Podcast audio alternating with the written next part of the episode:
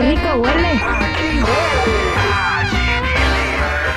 Pues como que, que Andrés García Jr. no va a tener herencia porque ya se repartieron todos, o sea, desapareció, se esfumó la herencia de Andrés García. Roberto Palazuelos prepara además una demanda. ¿De qué se trata? Ya nos platica además. Eh, vamos a hablar acerca de pues eh, esta situación con los del submarino que fueron a una expedición al Titanic y están desaparecidos. ¡Qué horror, caray! Este, y pensar que están metidos como en una en un submarino del tamaño de una de una camioneta, de una van, ¿no? Yari, buenos días, ¿cómo estás?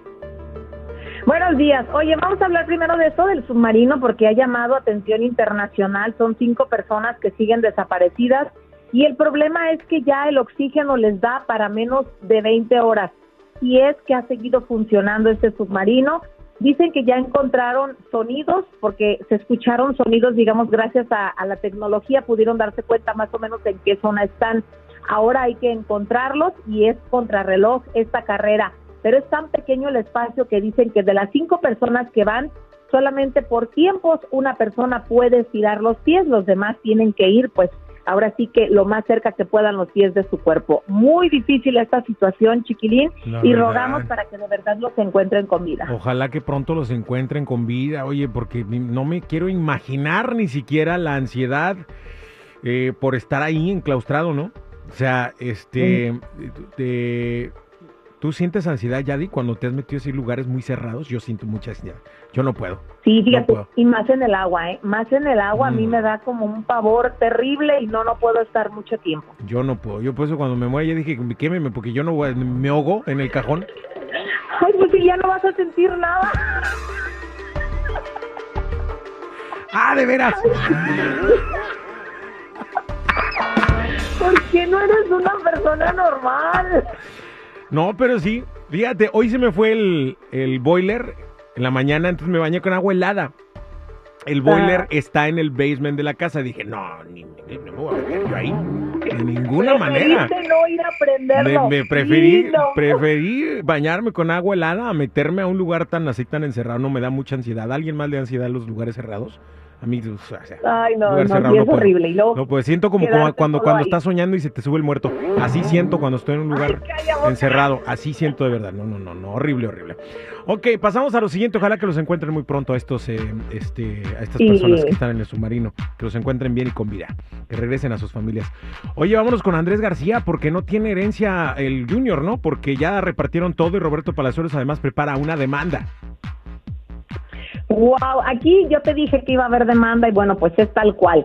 Ya ves que dijeron que era, era repartido en cuatro partes, 25% para cada uno, entre la viuda, su hijo, la hermana y uno de los hijos mayores de Andrés García.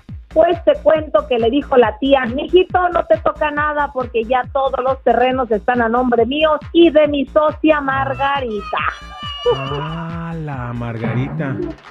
Y, y entonces Roberto Palazuelos dice, pues queridas, preparen su dinero porque lo van a necesitar, porque Sandra Vale nunca se divorció de Andrés García, es su legítima esposa desde 1970, se casaron por bienes mancomunados y les dijo, aunque se hayan quedado con los terrenos o los lleguen a vender, esos van a regresar porque el 50% no le podía mover nada a Andrés García si no era con una decisión o una firma de su legítima esposa. ¡Qué Mm, drama! Ni la rosa de Guadalupe. Oye, yo esperando acá mi parte de la herencia de Andrés García y resulta que no se la repartieron. Nadie sabe para quién trabaja. pero ¿sabías tú que en el original también tiene herencia Roberto Palazuelos? O sea, que no está trabajando de gratis. Mm, eso sí, eso sí. Bueno, suerte Roberto Palazuelos. Ojalá que logres recuperar algo, alguito. Este, oye, vamos con Grupo Firme porque hay dos cosas. Yo vi un video ayer que me, me gustó mucho y dije, esa, eso es a lo que yo llamo ser inclusivo. Pero bueno, primero tú cuéntanos todo lo, lo malo que se habla de Grupo Firme y yo te voy a contar lo bueno. Ah, bueno, pues déjame te platico. Están criticando mucho a Abraham, segunda voz de Grupo Firme, porque dicen que se le han pasado últimamente las copas y ha actuado de forma imprudente en contra de sus mismos compañeros. A uno de ellos lo quería forzar a tomar y en el video se ve claramente que ese chico le está aventando la mano y como que hay una ligera discusión entre ellos.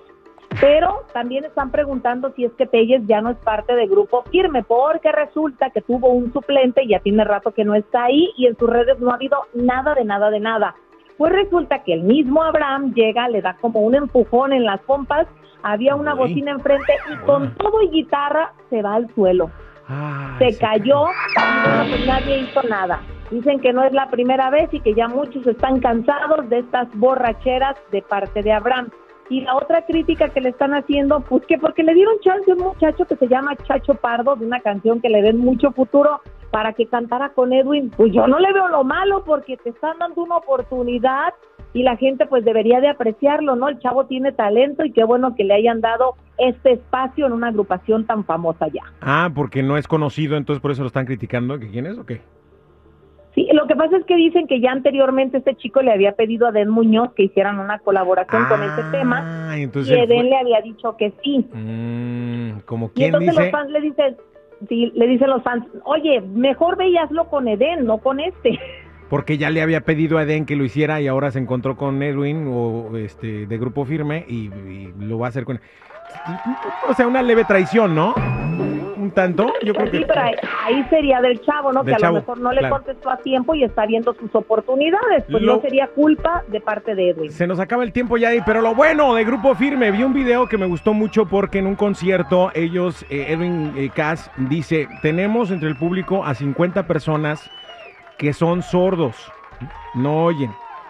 Entonces se puso un chaleco y le explicó al público que eh, eh, ese chaleco transmitía unas ondas eh, que hacían posible que la gente sorda que estaba en el concierto pudiera, pudiera apreciar este, por, por lo menos la, em, pues las ondas estas musicales y apreciar la vibración, de, la música y de esa manera pudieran apreciar las canciones, la música y todo lo que estaba sucediendo en el concierto. Me pareció fenomenal. Yo dije, eso, a eso le llamo yo inclusión, no a las otras pasadas. Bravo, grupo firme, qué bonito. Eso es inclusión, pensar, y hasta hizo eh, lenguaje de señas y toda la cosa. Entonces, muy bien, eso me gustó. Eso es lo bueno de Grupo Hay que hablar bueno y malo. Claro. Gracias, Yay, por la información. Cuídate mucho, que la pases bien, que tengas bonito miércoles. Feliz primer día del verano. Hoy es primer día del verano ya oficialmente. Solsticio. Venga calor, venga, quémame. bueno, mejor sigan mis redes sociales, Instagram, Chismes de la Chula y Yadira Rentería Oficial. ¿A qué huele, compa? Aquí huele a chiquilín.